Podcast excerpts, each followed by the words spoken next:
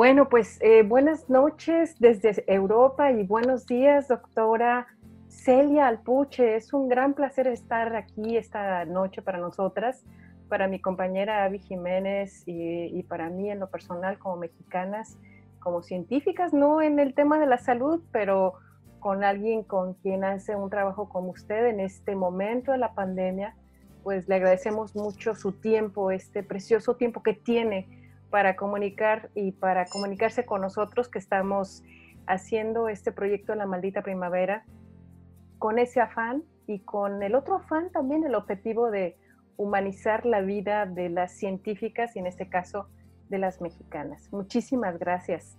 Doctora eh, Celia Alpuche, pues usted ha sido una persona que tiene grandes conocimientos en infecciología y ha sido eh, pues reconocida como experta para la Organización Mundial de la Salud en nuestro país eh, y bueno, pues nosotros quisiéramos, nosotras quisiéramos saber quién es usted en un, eh, en un breve, podríamos hablar mucho de su currículum, tiene miles de citas, tiene tantas referencias, pero queremos conocer a la persona que, que estamos viendo, un poco a, a, este lado humano de las mujeres que a veces nos sale en escena, pero que, eh, bueno, pues quisiéramos escucharla, saber cómo le va con este proyecto y, bueno, que nos sentimos orgullosas que usted esté como experta en la Organización Mundial de la Salud. Platíquenos un poquito cómo, cómo está, cómo, cómo va este trabajo. Bueno, de primera instancia, si usted me pregunta que, que les diga quién soy, eh, antes que nada quiero agradecerles la oportunidad de estar aquí con ustedes y, y poder platicar un poco en esta faceta un poco más humanas. Eh, yo, yo, yo soy una, yo soy, nací en un pueblo de Campeche que se llama Jopelche en Campeche y eh, me eduqué casi la gran mayor parte de mi vida desde muy pequeñita en la ciudad de Mérida, sí, de Mérida, Yucatán. Ahí este, realicé toda la educación básica, incluyendo la carrera de medicina y la especialidad de pediatría eh, que en la Universidad Nacional Autónoma de Yucatán, en el Hospital Orán. Y posteriormente me trasladé a la Ciudad de México para la especialidad en enfermedades infecciosas en pediatría. Y ya estando aquí, pues me encontré con lo que era hacer verdaderamente investigación, empezando con investigación clínica. Y aunque es un camino más largo, pues decidí hacer una, una formación pues valga la redundancia, formal en ciencia. Y entonces empecé el camino de maestría y doctorado, etcétera, etcétera, ¿no? Entonces eh, lo hice en, en el posgrado de la Facultad de Medicina, maestría y el doctorado. Sin embargo, tuve una situación un poco ah, que podría parecer ambigua, pero al mismo tiempo con mucha suerte para mí, porque estaba en, en, el doctorado en ciencias médicas del posgrado de Facultad de Medicina que eh, pues eh, llevaban casi todo lo que eran créditos estaba cumplido y entonces te dejaban poder realizar el, la tesis de doctorado donde quisieras, ¿no? Entonces es más, eh, es más adaptable a las circunstancias. Entonces yo tuve la gran oportunidad de salir a hacer la tesis de doctorado a Estados Unidos, pero cuando estaba pero como yo ya era médico y en Estados Unidos la medicina es un doctorado porque lo haces después de college, ¿sí? Y tenía ya dos especialidades, a mí me aceptan como postdoc en Estados Unidos. O sea, ya no me aceptan como graduate student, sino como postdoc. Y eh, pude desarrollar todo el trabajo de doctorado como postdoctoral fellow en, en, la unidad de enfermedades infecciosas en los Hospital General de Massachusetts en Boston, que es un hospital de eh, Harvard. entonces eso me permite interaccionar directamente con el área eh, de biología celular de Harvard y entonces hacer un desarrollo de mi postdoc eh, con tiempo en biología celular de Harvard y tiempo en esta unidad de enfermedades infecciosas del Hospital General de Massachusetts. fue una estancia muy rica. Yo había ido por dos años para este postdoc y para desarrollar mi proyecto de doctorado y eh, se convirtieron en cuatro años. cuatro años. de quedarme ahí. El doble. Sí, y entonces eh, con una gran fortuna porque eh, me pagaban ellos, este, no tenía que estar este, luchando por alguna beca de nosotros, entonces eso me dio muchas ventajas para quedarme y extenderme. Eh, yo regresaba cada seis meses a la Ciudad de México a presentar mis seminarios de avances del proyecto de doctorado. Mi mentor en Estados Unidos con un mentor en la Ciudad de México eran los que le daban el seguimiento, tenía un comité de tesis y de esa manera ya a principios de 1995 pude eh, presentar mi examen de grado de doctorado y, graduarme de, doctorado y ahí en realidad ya era postdoc, ¿sí? es eh, decir, iban dos vidas al paralelo, ¿no? Era el postdoctorado allá en inglés y, y, franquear el doctorado en español en la UNAM. En la UNAM, en posgrado de medicina, ¿sí?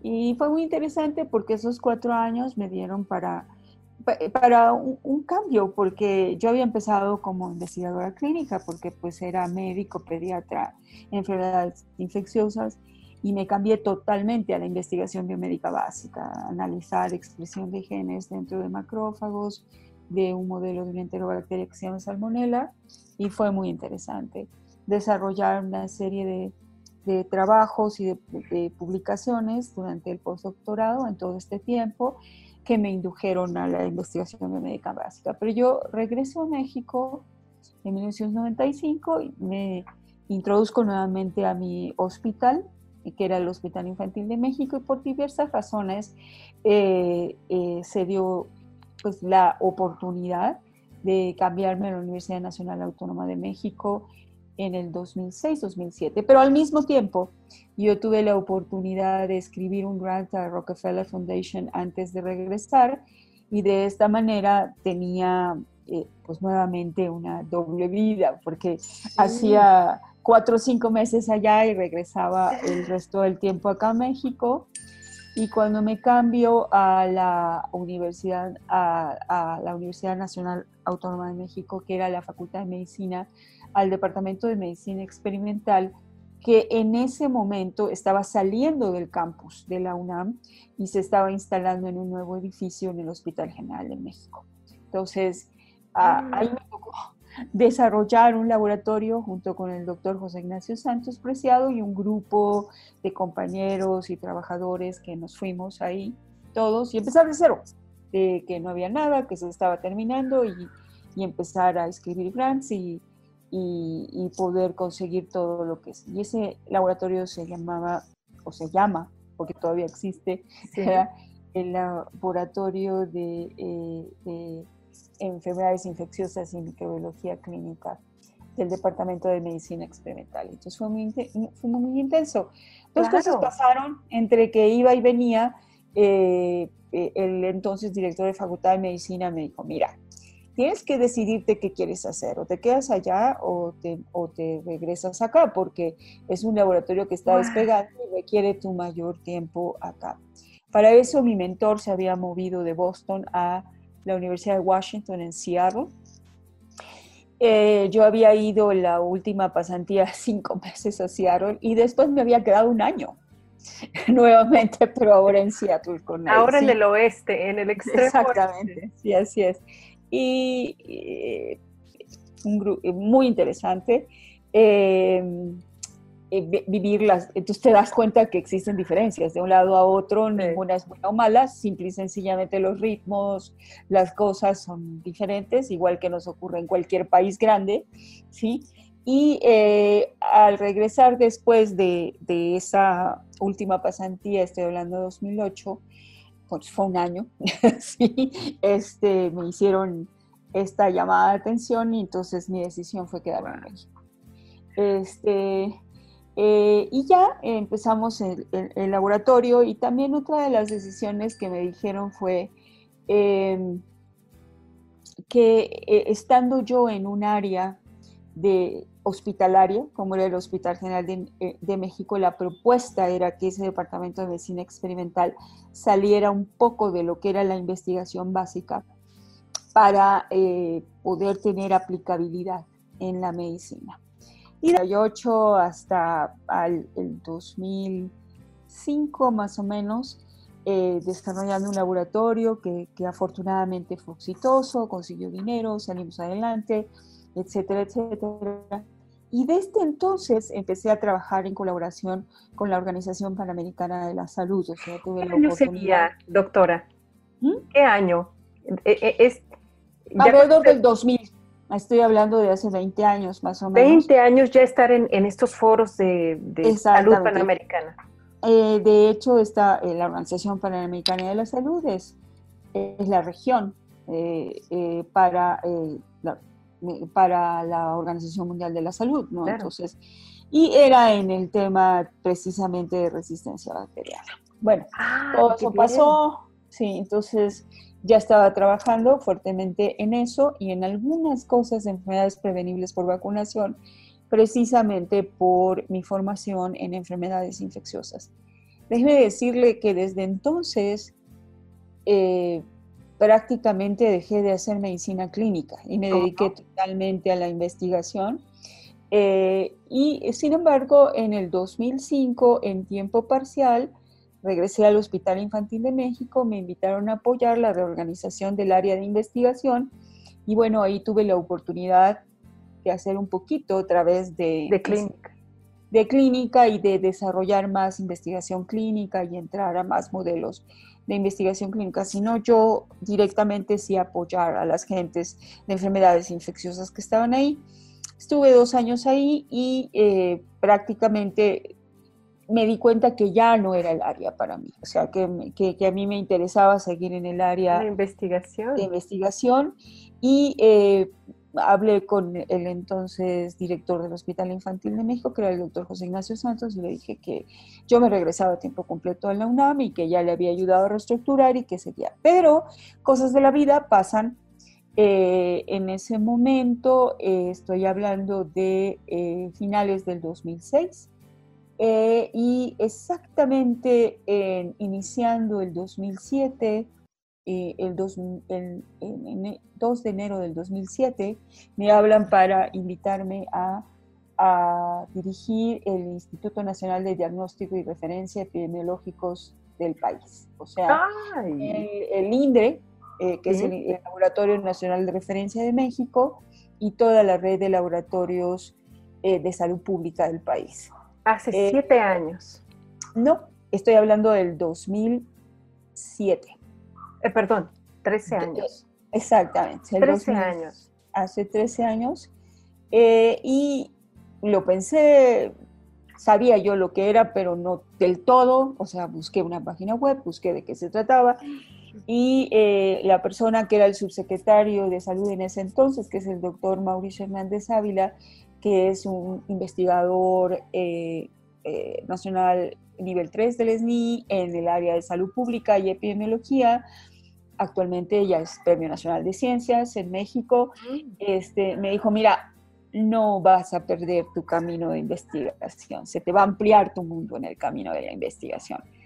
Y bueno, con esas palabras, él me convenció y me dijo, vas a servir mejor a tu país. me convenció y, vine.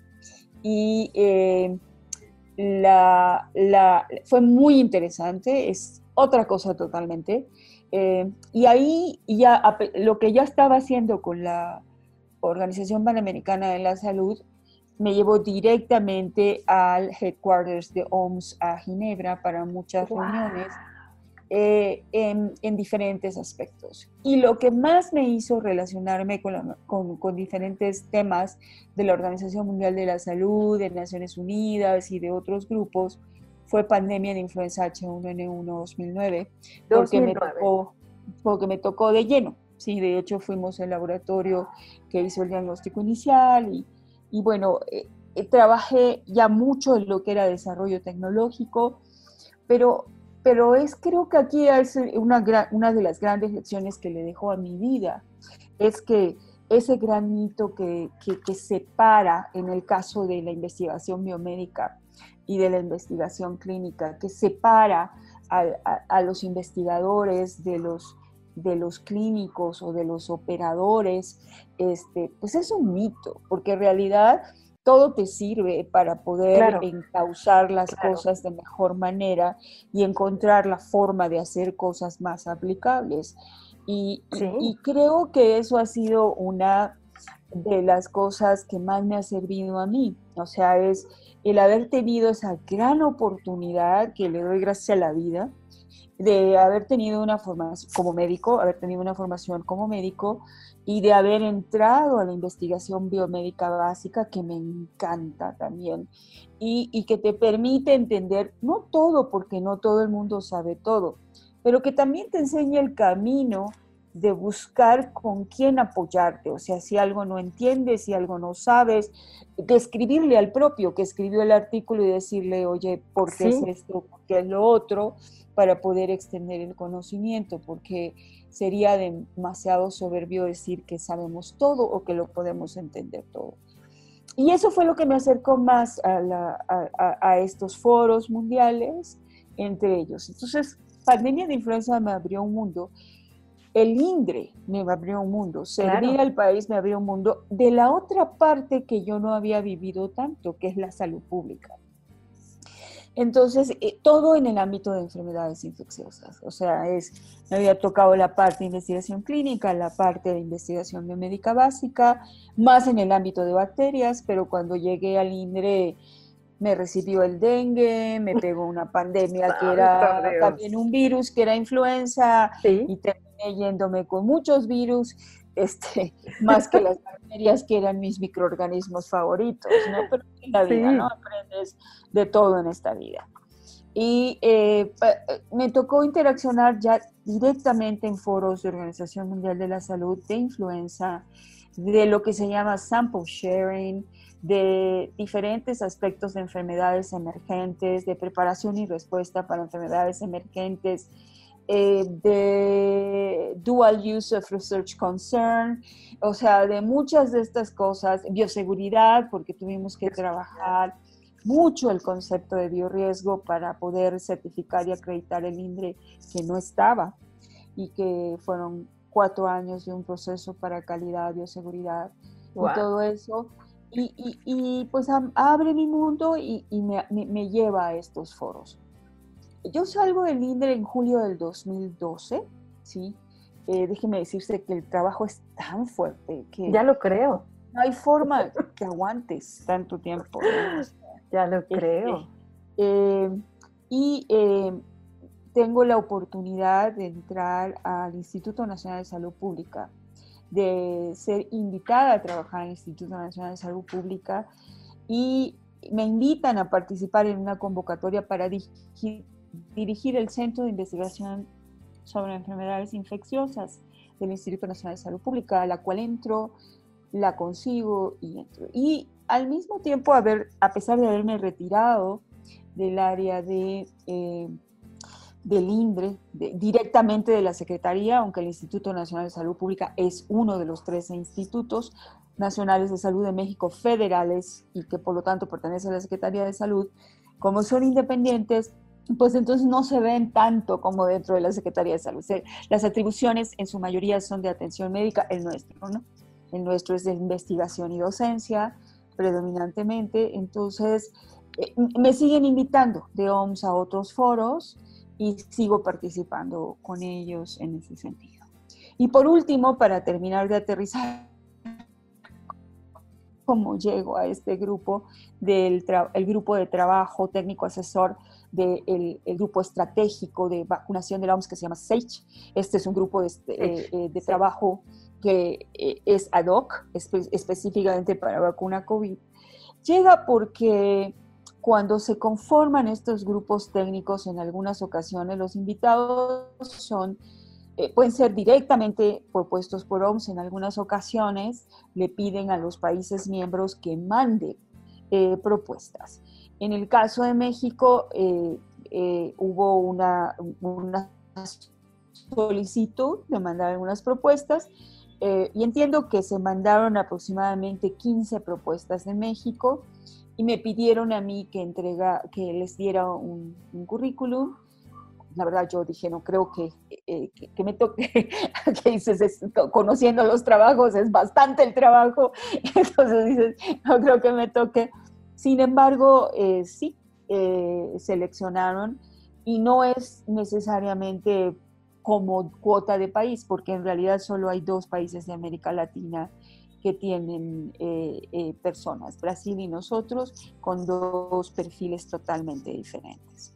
Entonces, eh, así fue como llegué, es un grupo muy interesante, no puedo hablar mucho de ello porque pues es, toda la información es confidencial por este momento, después se harán públicos todos los documentos, pero es muy interesante ver la discusión sobre todos los tipos de productos biológicos que están en proceso como para el desarrollo de una vacuna, cuáles son los aspectos éticos, los aspectos de salud pública, los aspectos sociales, los aspectos económicos, etcétera, que se tienen que tomar en cuenta para definir las mejores propuestas, que no es una definición y una decisión de la Organización Mundial de la Salud, termina siendo una recomendación exclusivamente. O sea, ese es el papel más o menos que se juega y en este espero, corto tiempo, haberles dicho cómo es que se llegó ahí.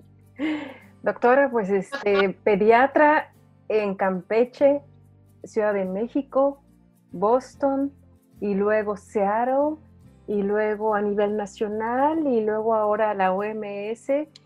Es un, son muchos logros, mucho trabajo. Eh, eh, a veces somos invisibles las mujeres en algunos de estos campos y eso cuesta mucho, eso es eh, pues muy costoso, ¿no? Nosotras estamos aquí en este grupo, hemos reunido casi ya 30 eh, episodios con mujeres eh, sorprendentes y bueno, mi colega, mi amiga, mi compañera Adi Jiménez en Barcelona, que ha también tenido una ruta afuera, yo desde Bruselas, pues estamos encantadas cada que conocemos todas estas vidas este, que, van cambiando y que se van interconectando, pero en el caso de usted, pues es nuestra invitada más importante, no porque las otras no lo sean, pero más importante con respecto a todo lo que ha logrado y a lo que ahora está haciendo, porque estas pláticas que tenemos entre mujeres científicas mexicanas de diferentes ámbitos y diferentes áreas, pues tienen que ver con este confinamiento, con, el, con pláticas sobre COVID y dar eh, divulgación si se puede, acerca de nuestros trabajos eh, que hacemos de conectar y, que amamos nuestro país y que estamos completamente, eh, pues, eh, mm, estamos preocupadas, pero estamos ocupadas porque estamos en estas entrevistas. Entonces, sabemos lo que esto significa y le agradecemos toda este, esta trayectoria porque va uno desmenuzando pues todos esos esfuerzos, ¿no? Y, y todo ese trabajo enorme, primero con bacterias y luego ya todos los todo lo que nos causa infección y luego salud pública y todo eso, ¿no?